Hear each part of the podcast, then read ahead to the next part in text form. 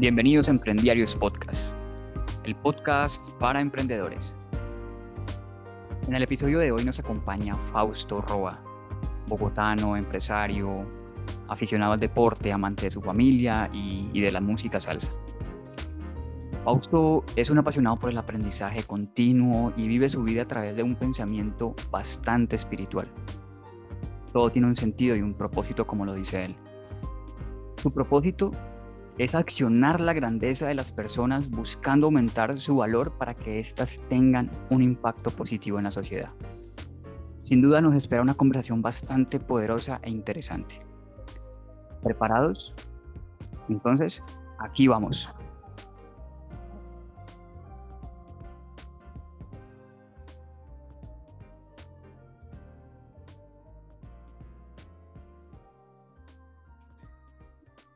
Bueno, Faust, bienvenido a este espacio que tenemos nosotros acá en Emprendiarios. Eh, pues realmente para nosotros es un honor que estés con nosotros acá. Eh, algo que yo siempre le cuento a Esteban es que vos, digamos, en, en, parte de mi vida ha sido como, como, un, como un mentor y para nosotros es gratificante que, que hayas sacado el espacio y, y, compartirlo con nosotros en ese momento. Eh, para empezar, pues primero preguntarte cómo estás, eh, cómo te trata la vida en ese momento allá en Bogotá y, y preguntarte que nos cuentes algo de vos que muy poca gente sepa en ese momento. Bueno, Ángel, para mí, la verdad, es un gusto estar acá con ustedes, compartir contigo y con Esteban este espacio. Sé que están haciendo un trabajo súper importante y, y, eso me, me llena de gratitud por este espacio y que las personas puedan conocer todo lo que hacen ustedes y cómo pueden desde lo que somos hacia toda la humanidad. Eh, ¿Cómo estamos en Bogotá, Ángel? Con un frío tenaz, tenaz. Mi esposa quiere irse a vivir a Cali y yo le digo, espérate un momento a ver si lo logramos y nos vamos a ir a Cali porque es el lugar donde ella quiere vivir, entonces por eso trabajamos fuertemente para ella. Entonces, nos encanta la salsa, entonces ahí estaremos eh, en Cali, en Menga, en Guanchito, en donde sea, donde haya muy buena salsa. Así es. Bueno, te cuento Ángel que la gente no sabe de mí en este momento. En enero de este año me puse una meta muy importante y es ser mentor de las leyes espirituales de la vida. Pasé un proceso con Alfredo Besosa, que es uno de los 40 profesionales más destacados en Colombia estudió en Harvard en la Facultad de Medicina, Mente y Cuerpo, y allí hicieron todo un proceso para el tema de la felicidad en el ser humano y como una persona que es muy feliz es 88% más productiva en cualquier cosa que haga.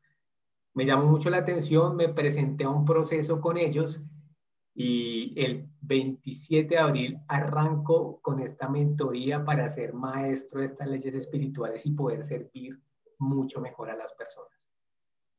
Entonces, estoy. Excelente, Fausto. Brutal. Muchas gracias. Eh, Fausto, me cuenta Ángel que aparte de tu carrera profesional, tienes unos negocios en Bogotá. Eh, cuéntanos, por favor, a nosotros y a nuestros oyentes ¿Cómo iniciaste en el mundo de los negocios y por qué? Bueno, Esteban, te cuento. Y acá yo creo que es una lección de vida también porque uno empieza siempre desde pequeño. Eh, o sea, em, yo empecé hace alrededor de unos 18 años con un supermercado. Ese fue mi primer negocio y mi primer quiebra. Tenía alrededor de unos 22 años y ahí pues todos los aprendizajes de la vida perdí dinero, perdí amistades, mejor dicho, pasó de todo en ese momento. Posteriormente, como que me sentí frustrado, por decirlo así de alguna manera, y no quise volver a emprender y me dediqué mucho al, al empleo, a trabajar constantemente, hasta que un día me desperté y dije, no, hay algo más que hacer, hay una forma para trascender desde lo que somos, desde nuestros talentos, y empecé a buscar otras maneras de hacerlo, de buscar empecé a leer mucho. Yo no era lector, ¿qué quiero decir? Yo no era lector. Eh, leo hace alrededor de unos 10 años, pero antes no leía nada, nada.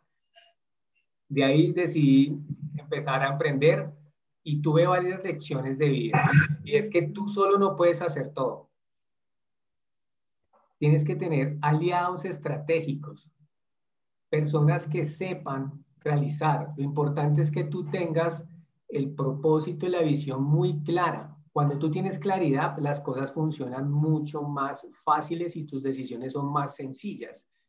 Ahora, lo importante cuando te unes con las personas a tu alrededor es que les compartas tu visión para que ellos puedan tomar las decisiones con esa visión. Un gran error de las empresas, Esteban y, Ángel, es que no comparten su propósito y visión con los empleados. Entonces las personas abajo están despegando ladrillos, no saben cuál es el propósito y la intención de hacer las cosas y eso genera desmotivación en las personas. Entonces nosotros empezamos a ver cómo hacer, cómo hacer y empezamos a, yo fui muy inquieto y logramos montar unas franquicias, somos dueños de unas franquicias que se llaman Nido. Eh, la pandemia nos golpeó durísimo, durísimo. Eh, tuvimos que cerrar algunos locales. Estamos viendo cómo reaperturarlos y a través de esto nosotros invertimos en una compañía que le daba suministros a Nido, porque Nido era una empresa que estaba facturando en su primer año 1.750 millones de pesos, que no es una cifra menor. Y decidimos disminuir el riesgo comprando la fábrica que le proveía el 70% de la materia prima y cierran todo.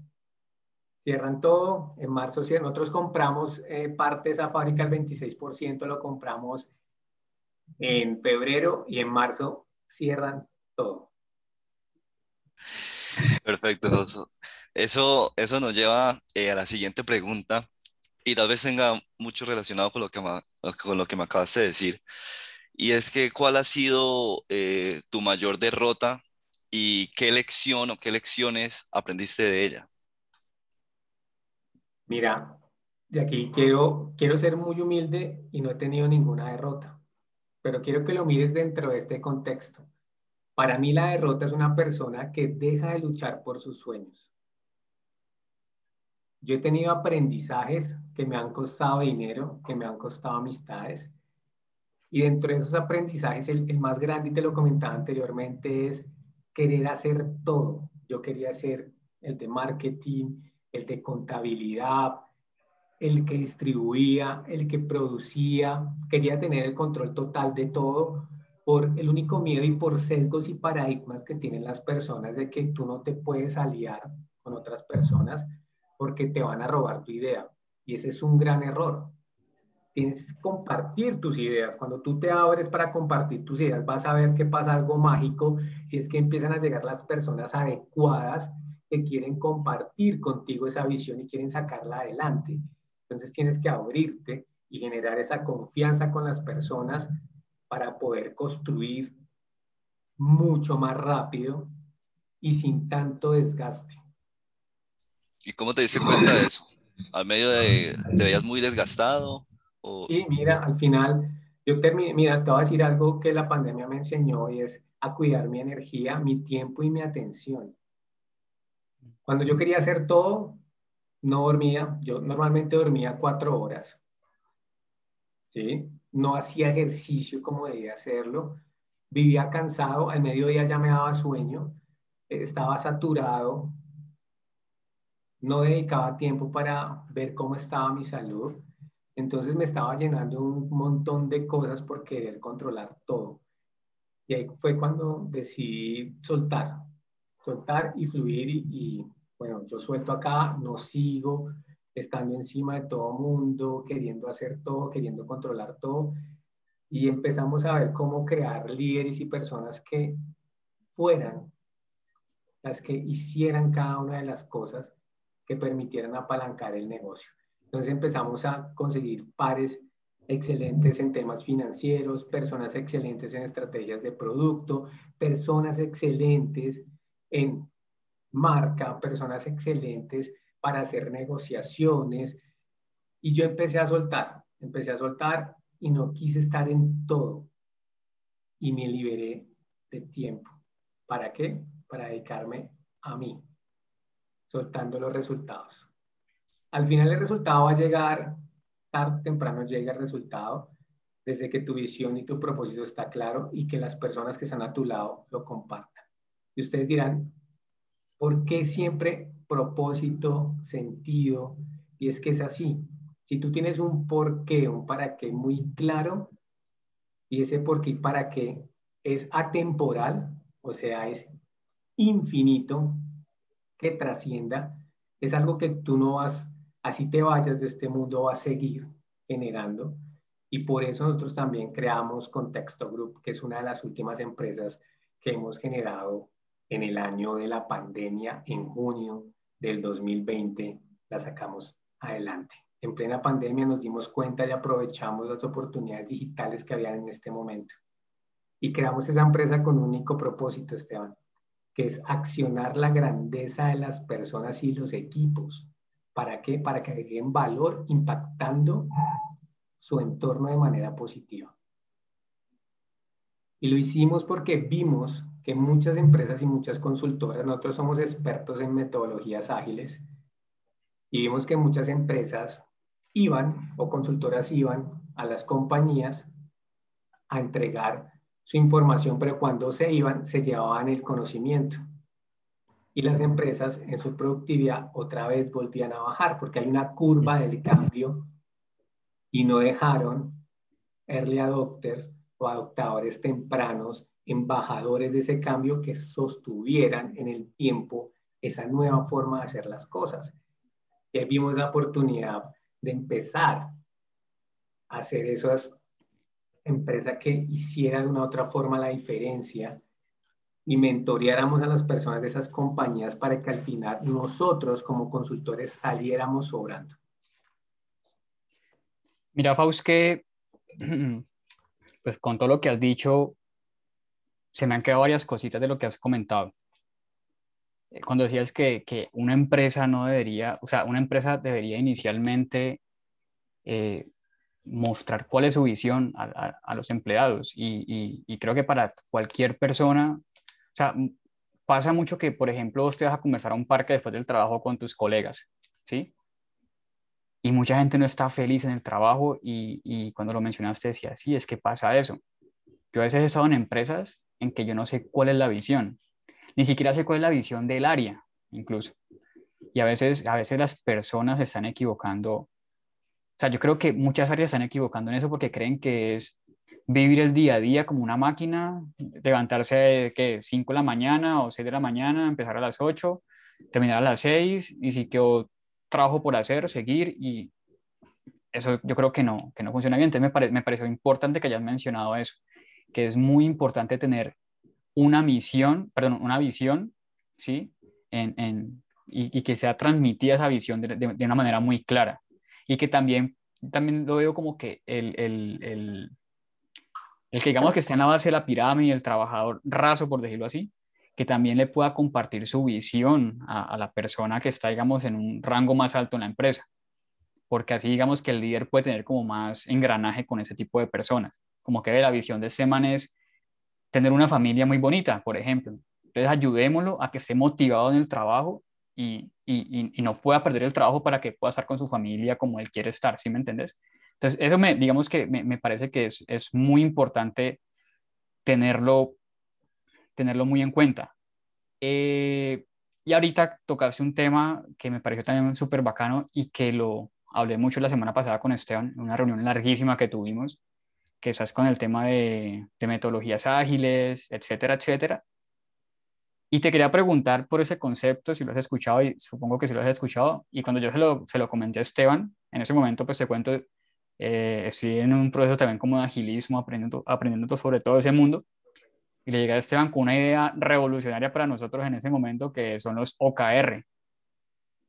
Y yo le, y Esteban me decía, parce, eso, es muy bacano. Ah, y tenés el libro de OKRs ahí. entonces, entonces, decíamos, empezamos y, y, y, fue como, o sea, yo me acuerdo que llegué en la mañana a casa de Esteban y fue hasta que horas trabajamos ese día, como hasta la tipo 6, 7 de la noche. Sí, todo el día. Y, y, pero era apasionante, o sea, estábamos sentados ahí, mira, ¿cómo podemos hacer esto, plantear esto? ¿Qué es un OKR para vos y, y, cómo se lo podemos explicar a la gente para que lo entienda y lo pueda aplicar en su vida personal, por ejemplo. Porque eso se puede aplicar desde, desde cualquier ámbito personal, empresarial, eh, de equipo, no sé si un equipo de fútbol, pero también imagino que también se puede aplicar ahí, no sé. ¿Cómo lo ves vos o cómo lo definís vos? Bueno, para mí los, los OKRs y el padre de los OKRs, que es Andy Grove, tiene una frase que me encanta y, y que es su máxima de productividad y es demasiada gente, trabajo demasiado, demasiada gente trabaja demasiado para conseguir muy poco. Repito, demasiada gente trabaja demasiado para conseguir muy poco. Andy Grove fue el padre de los OKRs, John Doerr fue la persona que empezó a masificarlos en Intel, Google y demás. Pero para mí una clave de los OKRs personales es tener objetivos aspiracionales. Y cuando hablamos aspiracionales es de tener una mentalidad infinita. ¿Sí? Y, es, y es que las personas hoy estamos jugando a un juego finito, que es ganar. Y tenemos que jugar un juego infinito que no tiene un ganador, sino varios ganadores. Y esos ganadores es la humanidad. Entonces, cuando tú te colocas los OKRs en mente, y es buenísimo porque normalmente las empresas o las personas, nosotros planeamos a un año, pero en un año puede pasar un montón de cosas. Los OKRs te van a permitir planear trimestralmente. Y lo chévere de los OKRs es que te van a dar la claridad de traer tu futuro al presente, quitando la miopía del presente de las personas. Nosotros hicimos un ejercicio de OKRs personales Ángel y Esteban, donde le preguntábamos a las personas por esa palabra de algún día. Cuando tú dices, nos vamos a ver algún día, normalmente ese algún día nunca llega. O algún día voy a montar una empresa, algún día voy a escribir un libro, y ese algún día nunca llega. ¿Por qué? Porque tienes una miopía del presente. Lo que tienes que traer es tu futuro al presente. Los OKRs van a permitir hacer eso. Entonces, supongamos que tú quieres escribir un libro en un año. Tu objetivo primordial es voy a tener un libro publicado en Amazon en un año. Ese es tu objetivo principal. Tus KRs para que puedas hacer esos tus resultados claves para que puedas ejecutar ese, ese libro. El primero sería en el primer trimestre tener de esas 300 páginas las primeras 75 escritas. Pero entonces, después de esas 75, entonces tú puedes bajar algo que los KR se llaman actividades claves. ¿Qué actividades claves tienes que hacer para que tus resultados claves, que es tener esas 75 hojas escritas, se pueda materializar? Entonces tú vas a decir, bueno, pues tendría que hacer 25 hojas al mes. ¿Y qué tarea o actividad diarias tendrías que hacer? escribir una hoja diaria. Cuando tú, mira, mira Ángel, que tú decías algo al principio, que la, la gente se levanta y trabaja desmotivada y demás, pero cuando tú tienes clara la actividad primordial diaria, es como gestionas tus actividades diarias, es escribir una hoja diaria, tú te levantas con toda la motivación a escribir esa hoja diaria y cuando la terminas te acuestas con la satisfacción de que lo lograste. Mm. ¿cierto? ¿Y qué pasa? Que cuando vas avanzando y mides tus objetivos o resultados claves al trimestre, validas inspección y adaptación, que es un concepto de la agilidad. Oiga, no logré los 75, pero fue porque estuve distraído en uno, dos o tres proyectos. Y aquí quiero decirles algo desde mi humilde opinión totalmente discutible y debatible pero hay tres activos que tú tienes que cuidar cuando tienes un objetivo claro con los resultados claros. Y es tu atención, tu tiempo y tu energía. Si tú tienes tres proyectos, ¿qué pasa? La máxima de divide y vencerás. Entonces se divide tu tiempo, se divide tu atención, se divide tu energía y no vas a terminar el proyecto en el mismo tiempo, sino en diferentes tiempos y ahí es cuando las personas renuncian a sus proyectos. Entonces, los OKRs para mí son fundamentales para que te ayuden a cuidar tu tiempo, tu atención y tu energía para poder accionarte de manera temprana. Porque, ¿qué pasa? Normalmente las empresas cuando hacen sus proyectos a un año, pues hasta después del año es que empiezan a medirlo y se dan cuenta que eso no era lo que querían cuando lo pudieron haber hecho a los tres meses. ¿Y eso qué te ahorra? Tiempo y dinero. Entonces, para mí los OKR son súper ganadores y a nivel empresarial tienen mucho potencial. Miren, si ustedes están haciendo OKR, sean emprendedores o, o en las empresas que tengan, mi consejo es que los OKRs no son construidos de arriba hacia abajo, sino de abajo hacia arriba. ¿Por qué? Para que involucres a toda la base de tu compañía en el sentido y el propósito que tienen ustedes para sacar adelante. Uno de los errores cuando construyen OKRs es que los hacen los directivos. Entonces volvemos a las empresas jerárquicas y esas empresas ya no van. Hay un concepto que son empresas líquidas, sin jerarquías, y eso ayuda mucho en las metodologías ágiles, porque son por medio de las metodologías ágiles que se crean equipos autogestionados, equipos multifuncionales que tienen todo el empoderamiento para sacar adelante cualquier proyecto, rompiendo jerarquías. Entonces, por eso las metodologías ágiles hoy cobran tanta fuerza, porque desde abajo es que impulsan a una organización. Emprendedores, dueños de negocio y procrastinadores, necesitamos hablar de tu lista de tareas. ¿Tienes tanto en la cabeza que al iniciar el día no sabes ni por dónde empezar? ¿Sientes que trabajas día y noche pero no ves progreso en tus proyectos o empresa? ¿Le falta disciplina y orden en tu vida y ya está empezando a afectar tu bolsillo y tu tranquilidad? Retoma el control de tu vida y duplica tu productividad con el nuevo Planner Pro el Planner Pro es un planificador físico diseñado con las mejores técnicas de productividad y administración de proyectos, fácil de usar y con porte elegante y moderno que te ayudará a vencer la procrastinación y completar exitosamente tus proyectos. Equipado con 6 meses de uso diario, papel ecológico y lleno de frases motivacionales e inspiradoras de los mejores líderes y mentores de nuestra época, el Planner Pro rápidamente se convertirá en tu herramienta diaria para finalizar cada día orgulloso de lo que has logrado.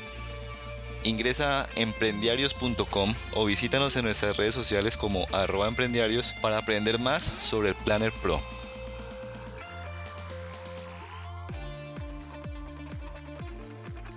Un tema que, siempre se repite mucho en el tema del emprendimiento o que aparece mucho por los laditos o incluso de lleno es el tema de la, mentoría.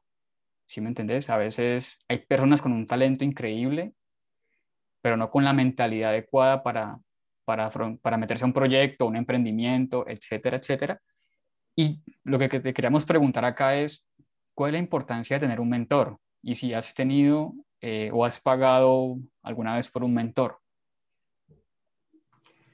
Tocas algo muy importante, Ángel, y definitivamente sí, un mentor es fundamental para los mismos tres activos que te cuidan los OKRs.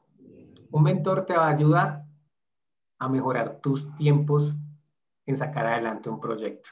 Tú te vas a parar en los hombros de él, de los errores que él cometió, de sus hallazgos, de sus enseñanzas, y vas a poder acortar esa curva de aprendizaje con un mentor. Primero, ahí ahorras tiempo. Segundo, y es algo que yo he venido hablando mucho, y es el tema de la atención, la economía de la atención. Hay tanta información, en los dos últimos años se ha generado más información que en los últimos 200 años. Y entonces hay una saturación de información y un mentor te va a ayudar a hacer algo que se llama detox de la información. Entonces tú vas a dejar de ver a 50 mil personas que posiblemente hacen lo mismo que tú haces, pero hablan B y el otro habla Z, o el otro dice 1 y el otro dice 10. Cuando tú estás con un mentor que resuena con tus principios y con tus valores, entonces tú sigues a ese mentor y ese mentor te ayuda a cuidar tu atención, a depurar y a filtrar la información para que tú puedas avanzar a una mejor velocidad. ¿Cierto? Y eso al final va a terminar elevando tu energía porque vas ahorrar tiempo, te vas a ahorrar en los temas de atención y vas a poder estar con tu energía full enfocado en lo que realmente necesitas hacer. Yo tengo dos mentores en este momento, un mentor de temas espirituales, porque para mí la espiritualidad es lo máximo y es la mejor forma de pensar. Y es que todo, todo en la vida tiene un sentido y un propósito. Y el segundo mentor que tengo es un mentor en temas financieros, porque qué bueno tener una riqueza integral equilibrada. ¿Y qué es una riqueza integral? Una riqueza que no te genera desgaste en tu vida, sino que te genera equilibrio en las áreas más importantes para ti. Yo tengo mis resultados, yo los baso en cinco, cinco únicamente, se los quiero regalar acá. Y es, mis resultados están enfocados en elevar mi paz interior, elevar mi economía, elevar mis relaciones, mi adaptación y el disfrute, y elevar mi salud. Estos cinco son los resultados que yo mido cuando voy a tomar una decisión de hacer un emprendimiento, de dejar un emprendimiento o de abordar algo diferente. Si eso que voy a tomar, sea un emprendimiento, sea invertir en un lado, me eleva esos cinco resultados, yo voy con toda la tranquilidad a hacerlo. Si veo que alguno de esos cinco resultados se disminuye, no lo hago. Incluso, incluso estando dentro ya del proyecto. Es decir, yo te invito, por ejemplo, a, una idea de negocio que se me ocurrió. Es decir, listo, no, me suena tal, y, y empezábamos y sobre la marcha así, no, es que mira que esto me está quitando la paz interior, y me decías a mí en dos meses, no, Ángel, yo la verdad no, o sea, alineado con mis, con mis, lo, que yo busco mis resultados, eso, eso no me, no me está dando, no me deja tranquilo, no, no me siento tranquilo trabajando en eso hasta luego. Pues digamos, para, para resumir el cuento, pues, ¿sí? Pero, pero sí, digamos que incluso ya estando dentro, tomar la decisión y decir, listo, no, no voy más. Sí, sí, mira, de hecho me pasó con una de las franquicias donde decidimos no ir más. Decidimos no ir más porque me estaba quitando la paz, eso me estaba generando temas de salud, de estrés y estaba disminuyendo mis resultados. Entonces se perdió un dinero, pero definitivamente decidimos no continuar. Y eso es vitalísimo. Yo cuando tengo esa claridad, que es lo que yo veo que hace falta en, todo sentido, es tener esa claridad de que yo quiero, que quiero conseguir. Y cuando tú tienes claridad en eso, las decisiones se vuelven muy sencillas. Tú no te estresas por las decisiones, ya sabes qué tienes que hacer. Mira, y si tú te pones a ver todos conocemos a Steve Jobs, ¿cierto? Estos cinco resultados, Steve Jobs solo luchó por uno, que era el tema económico. Brutalmente, económicamente brutal. Pero su mensaje al final de su vida fue, oiga, pude haber cuidado mejor mi salud, pude haber cuidado mejor mis relaciones con mi familia. Tenía tantas cosas que ya no las disfrutaba. Si Steve Jobs hubiera tenido esos cinco resultados, que no es algo que yo me inventé, sino esto es de la Universidad de Harvard para buscar la felicidad o para aprender a ser feliz en el proceso, si él hubiera ido a esa clase magistral, posiblemente estaría hoy vivo, porque él se comió sus otros cuatro resultados y solo dejó uno. Sí, no. Totalmente de acuerdo. Importante esa reflexión, me gustó mucho. Esos cinco puntos creo que son para la gente tiene que ser muy confrontadora paz interior, economía, relaciones, adaptación y disfrute y salud. Importante para tomar una buena decisión. Claro. Imagínate uno sin salud, ¿cómo se ve en su productividad? Se le afecta a la economía, las relaciones, todo. Todo. Todo.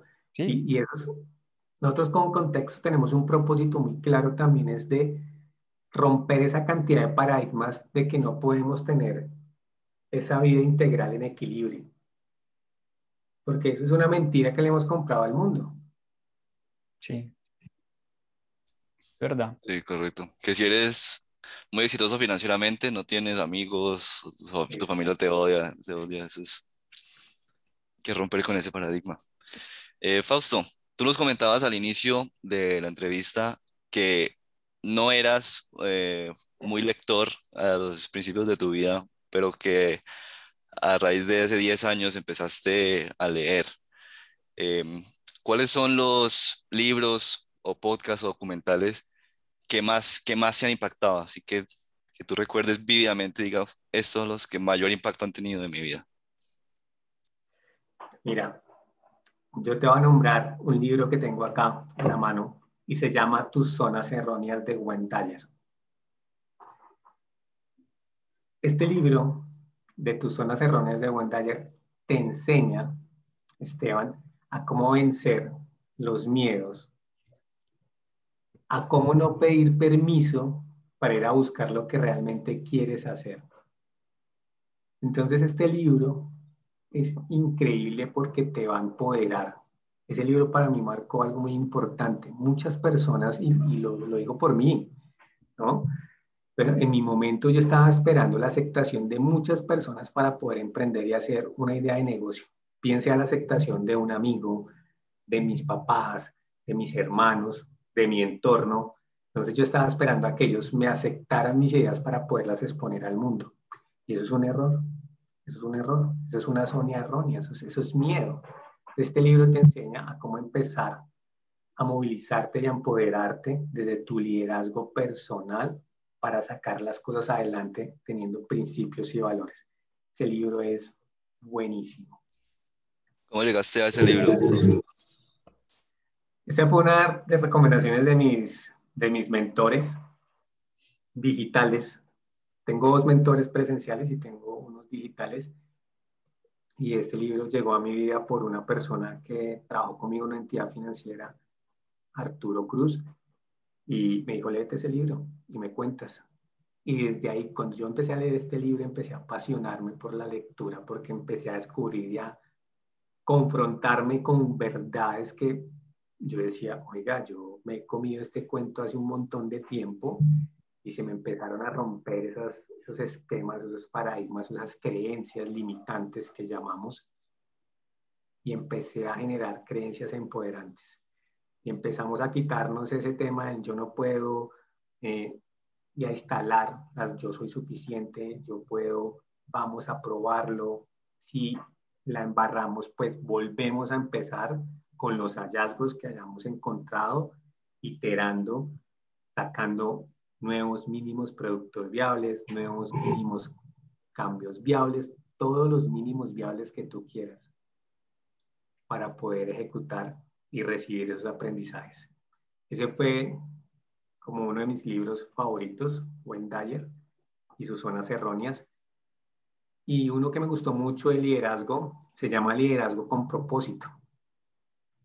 Y ese también me rompió esquemas, porque cuando eres chiquito, tú no sé si has escuchado que es que el, esa pregunta mundial, ¿el líder nace o se hace? Sí. Para mí, en, el antiguo Fausto, el que no leía, el que no, no emprendía, el que no se relacionaba, creía que la gente nacía líder. Pero no, la gente, las personas tienen capacidades, si esas capacidades las desarrollan de la mejor forma, se convierten en líderes independientemente de su condición social o donde se encuentran. Entonces el liderazgo es algo que se puede crear y que está dentro de nosotros. Ese libro de liderazgo con propósito me enseñó eso de una forma brutal. ¿Quién es el autor? Eh, Eric Warren. Ok. Ok. Te lo traigo acá, es Lecciones de Liderazgo de Eric Warren. Aquí a los oyentes les cuento de que pues estamos teniendo una sesión por Zoom en ese momento, entonces Fausto nos está mostrando el libro, por eso el silencio tenemos en ese momento. Estamos viendo el libro acá. Eh, bueno, yo creo que, que, ya podemos ir más o menos cerrando esta, esta sesión contigo, Fausto ya, digamos que para terminar, quisiera preguntarte si tuvieras que darle un solo consejo a los que están pensando en crear una empresa desde cero, ¿qué les dirías en ese momento? ¿Cuál sería tu recomendación? Bueno, mi, mi recomendación, eh, Ángel y Esteban, básicamente es que independientemente no tengan los contactos no tengan el dinero, ejecuten su idea, bájenla a un plan concreto. Que tan pronto tengan ese plan concreto, lo cuenten y las personas que resuenen con esa idea van a llegar a apalancar ese emprendimiento. Yo me callé por un tiempo algunas ideas y de hecho también igual que ustedes en este momento desde Contexto estamos viendo también temas de aplicaciones móviles en temas de medicina y, y las vamos a empezar a hacer porque creemos firmemente que podemos hacer y mejorar la vida de las personas que no tienen los recursos económicos necesarios para acceder a diferentes medicamentos. Entonces vamos a empezar a trabajar sobre, en eso. Es una idea que tenemos, que salió de un workshop de trabajo con unos amigos y la contamos, la contamos ahí. O sea, abran sus ideas, no hay problema. Ten tú la claridad de la idea la visión, el propósito de por qué vas a hacer esa idea y la gente va a llegar. Ese es mi consejo. No se queden con eso y no esperen a tener todo perfecto para sacarlo adelante. Sí, no, y me, gusta mucho, me gusta mucho eso que dices al final, que no se esperen a tener todo perfecto. Y nos lo decía eh, eh, Oscar Vázquez, que fue la persona que entrevistamos en el podcast, en el episodio anterior, y él nos decía, estén siempre, estén siempre en, una mentalidad modo experimentación. Experimenten, experimenten siempre. Y verás que pueden sacar las cosas adelante, porque a veces queremos que todo sea tan perfecto que buscando esa perfección no hacemos nada. Y ya es solo la veinteava persona que nos dice lo mismo. ¿Sí me entendés? Sí, mira Ángel, e, eso es, eso es así. O sea, la perfección es enemigo de lo bueno. Correcto. Eso es muy cierto. Muy cierto. Bueno, Faust. Em, ah, no, dale, qué pena interrumpirte. No, eh, lo último es, Fausto, si nuestros oyentes quieren saber más de ti, encontrarte en redes sociales, ¿dónde te pueden encontrar? Bueno, me pueden encontrar, pueden encontrarnos en contextogroup.co, que es la compañía que tenemos en este momento, en nido.col, Nutrielado también, y pues mis redes sociales personales fausto.roa en Instagram y fausto roa en Facebook. Excelente. Muchísimas gracias, yo quiero, yo quiero cerrar, digamos que este espacio con una, una, una frase que tenemos en nuestro Planner Pro. Ya más adelante hablaremos de qué es Planner Pro. Y es de un libro que precisamente vos me recomendaste a mí hace unos años que yo estuve en Bogotá que me presentaste tu negocio Nidocol. Allá en Bogotá, ¿te acuerdas? En el, centro comercial, no me recuerdo el nombre, pero decía yo me compré me recomendaste ese. Y es de David Schwartz, eh, la, la, frase, y dice, anota eso en tu libro de reglas para el éxito. La acción cura el miedo. Acción pensar en grande. No, Faust, eh, como dijimos al inicio, súper agradecidos con este espacio. Creemos que, para los oyentes va a ser muy ganador escuchar todo lo que nos dijiste. Yo creo que Esteban también quedó descrestado como que yo descrestado con todo lo que nos contaste. Eh, y puedo mirar toda la parte espiritual desde, un punto más aterrizado, ¿sí me entendés? Así que, bueno, muchas gracias a todos nuestros oyentes, a Esteban también y a Faust también.